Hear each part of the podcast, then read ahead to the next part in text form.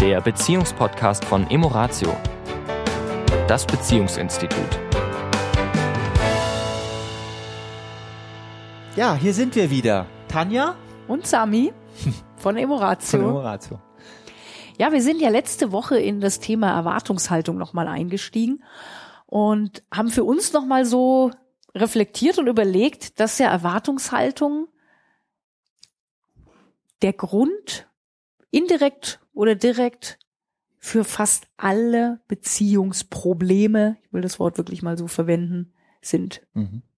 Und wir hatten es ja letzte Woche schon mal kurz angerissen, dass es einfach gerade bei den Erwartungshaltungen ganz viel um Werte geht mhm. und ganz viel um ja Dominanz und Machtkampf geht. Ja.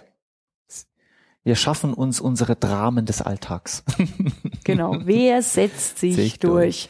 Also wir können es so ein bisschen vergleichen, wie, wie wir mit unserem Ökosystem umgehen. Wir versuchen, dem Ökosystem da draußen unseren Willen aufzuzwingen.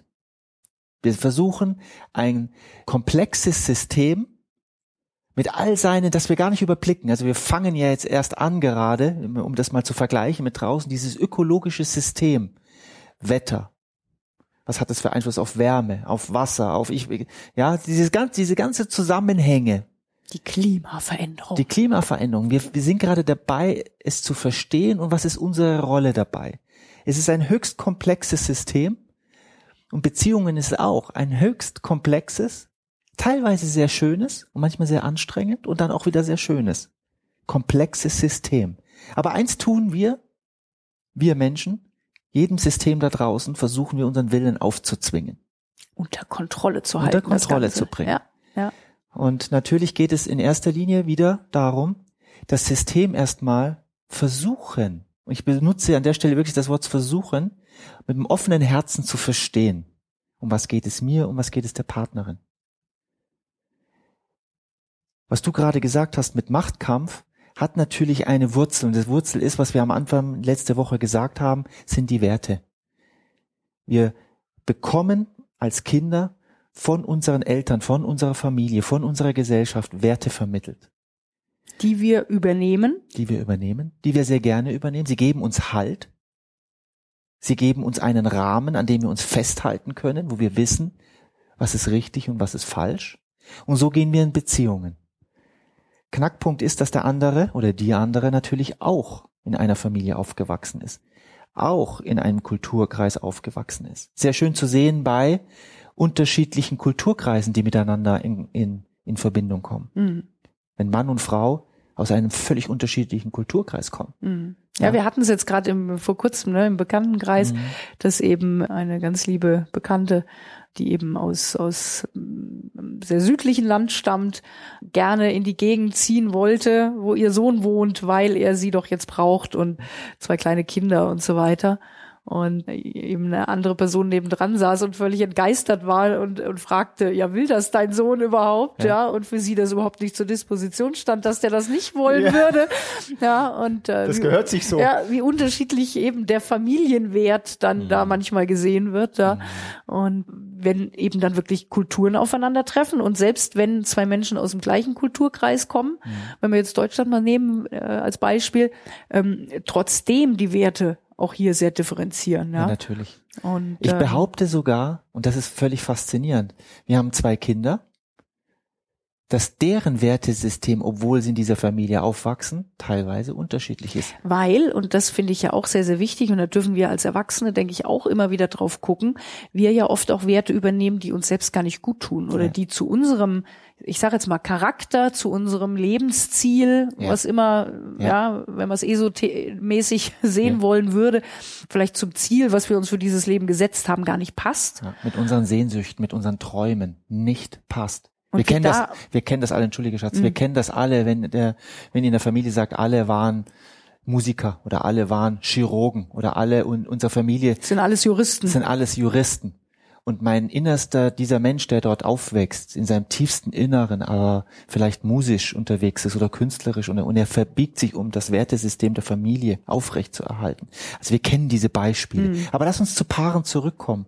Jetzt kommen diese zwei Menschen mit einem unterschiedlichen Wertesystem einem gar nicht so, es ist oft gar nicht so unterschiedlich. Mhm. Wir erleben das, wir machen in Seminaren ja immer diese auch gleichen ja Werte ab von Paaren, Mhm. ja, die sind gar nicht so unterschiedlich. Die sind nur ein bisschen Vielleicht auch in der, in der Gewichtung eben, ja. Was Eben. ist mir wirklich wichtig? Und das wirkt sich natürlich dann oft auch auf den Alltag aus. Ja. ja, wenn der eine eben, was weiß ich, sportliche Aktivitäten und Hobbys, ja, ganz oben hat und der andere ähm, Familie ganz oben. Mhm. Und dann kann sich das halt im Freizeitverhalten eines Paares Ja. durchaus bemerkbar machen. Ja. Ja, dass der eine am Wochenende eben gerne in Familie sein möchte und der andere sagt, nee, ich will am liebsten allein auf dem Berg. ja, Ja, und da entstehen dann eben auch schon wieder diese Machtkämpfe. Welche Erwartung an das Wochenende ist jetzt die richtige Erwartung? Ja, dann wird dann natürlich gern noch manipuliert. Schönes Thema für den nächsten Podcast.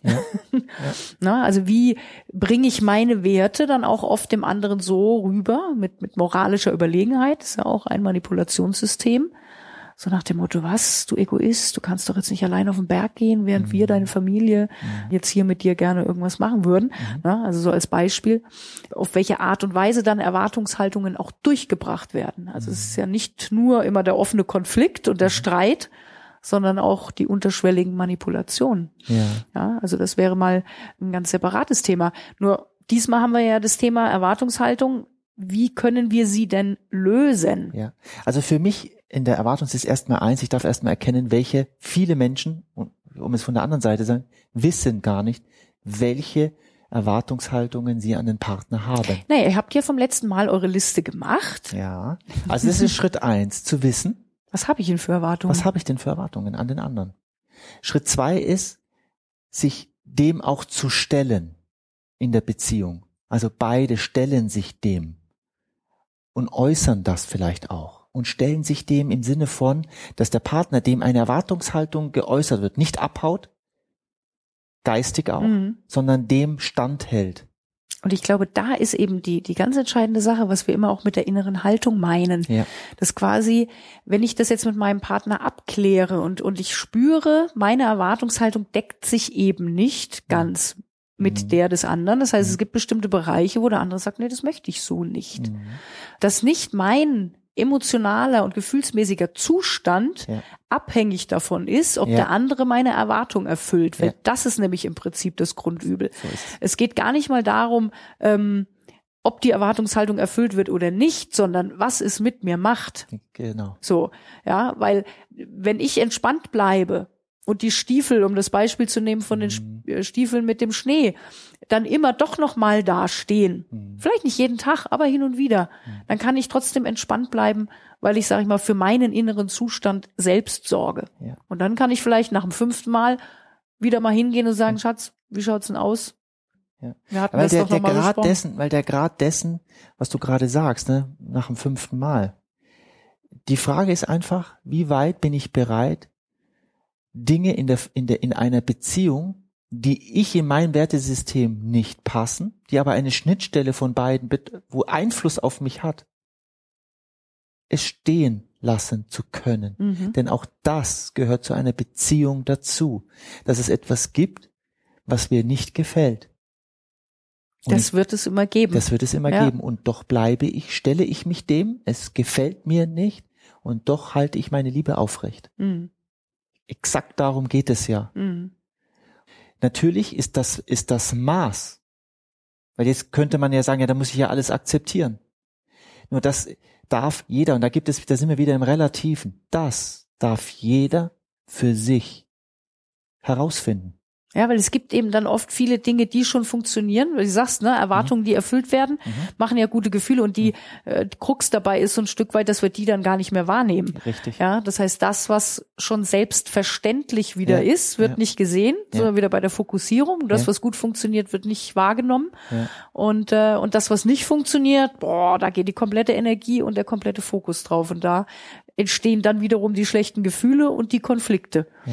Ja, und äh, da dürfen wir das Rad gerade rumdrehen, ja, dass wir immer wieder aufs Gute schauen, Mhm. uns in einen guten Zustand bringen, wirklich für uns selbst sorgen, dass wir in einem guten Zustand sind und aus dieser Haltung heraus, auch mit der Akzeptanz des anderen, dann meine Mhm. Erwartung oder wir differenzieren das ja gerne, wir nennen es in dem Moment dann einen Wunsch, Mhm. ist nur ein Wording, aber einfach um es ein bisschen zu unterscheiden, Mhm. dass wir sagen, ähm, bei einem Wunsch ist es so, dass mir das Ergebnis gleich gültig ist. Das heißt, wenn das dann nicht so funktioniert, kann ich trotzdem erstmal damit leben und es mhm. bringt nicht sofort mein komplettes äh, äh, emotionales System ins Wanken. Mhm. Es bedingt, glaube ich, auch eins, Tanja, was du sagst, ist, ähm, äh, was du gerade gesagt hast, dass ich in meiner Haltung mit diesem gleichgültig, dass ich schon auch wahrnehme, was sind die Bedürfnisse und die Ziele meines Partners, meiner mhm. Partnerin. Das heißt, bin ich in der Lage, obwohl mein Wertesystem sagt, dass der Stiefel gehört aufgeräumt mhm. und die, das Bedürfnis des Partners ist, ich möchte, wenn ich in mein Heim komme, die Sachen einfach von mir abfallen lasse und dann in mein Heim gehe. Wenn das das Bedürfnis wäre, es auf die gleiche Stufe zu stellen, auf mhm. die gleiche Ebene wie mein Bedürfnis. Denn wir erheben unsere Bedürfnisse meistens, was ich erlebe, über die Bedürfnisse des anderen. Das ist zutiefst menschlich. Also ja. da braucht sich auch niemand für ja. verurteilen oder ja. so. Das ist zutiefst menschlich. Und es darf uns einfach bewusst sein, dass es oftmals äh, die Wurzel des Konflikts ist. Mhm. Und uns das immer wieder bewusst zu machen. Zu sagen, okay, beide Bedürfnisse auf eine Ebene. Und wenn dann, dann ist es dann immer wieder dieses Thema, mhm. wir sind auf Augenhöhe. Und dann werden plötzlich Lösungen möglich. Ja. Ja, das ist ja das, was, das ist das Wunder, was wir dann immer. Wo, wo ja? Menschen hinter uns sagen, wir wissen gar nicht mehr, über was wir uns eigentlich gestritten ja, haben. Und, und wir, wo, wir wissen auch nicht, wie wir es gemacht haben, dass es plötzlich nicht mehr war. Ja, ja, ja. Weil es einfach mit einer inneren Haltung zu mir und zum anderen zu tun hat und mit mhm. diesem Thema auf Augenhöhe zu sein. Beide Bedürfnisse sind gleich wichtig. Und wenn das energetisch, mhm. und es ist immer letztendlich ein Energieaustausch, wenn der spürbar ist, ja. dann ist alles möglich. Ja. In diesem Sinne wünschen wir euch eine schöne Woche. Probiert es aus. Ja. Es ist noch mal ganz kurz für mich, ich weiß, wir sind schon in der Abschiedsphase. Gut in Verbindung mit einem Zwiegespräch, um das noch mal kurz. Ja, Zwiegespräch ist sehr mhm. hilfreich, um Verbindungen aufzubauen. Dass das, was wir alles hier sagen, ist, wir sprechen immer nicht im Absoluten, sondern in einem Weg. Das ist ein Reifeprozess. Und da dürfen Menschen auch ein großes Herz mit sich mhm. haben, dass sie, dass das ein Weg ist in einer Beziehung. Immer, immer so mehr, Stufen. immer weniger Erwartungshaltung, ja. immer weniger. Ja. Auch wenn sie immer ein Stück weit da sein werden, werden sie immer weniger. Eine schöne Woche euch. Viel Spaß. Bis dann, ciao. Das war der Beziehungspodcast von Emoratio, das Beziehungsinstitut. Weitere Informationen zu unseren Seminaren und Paarberatungen finden Sie im Internet unter www.emoratio.de.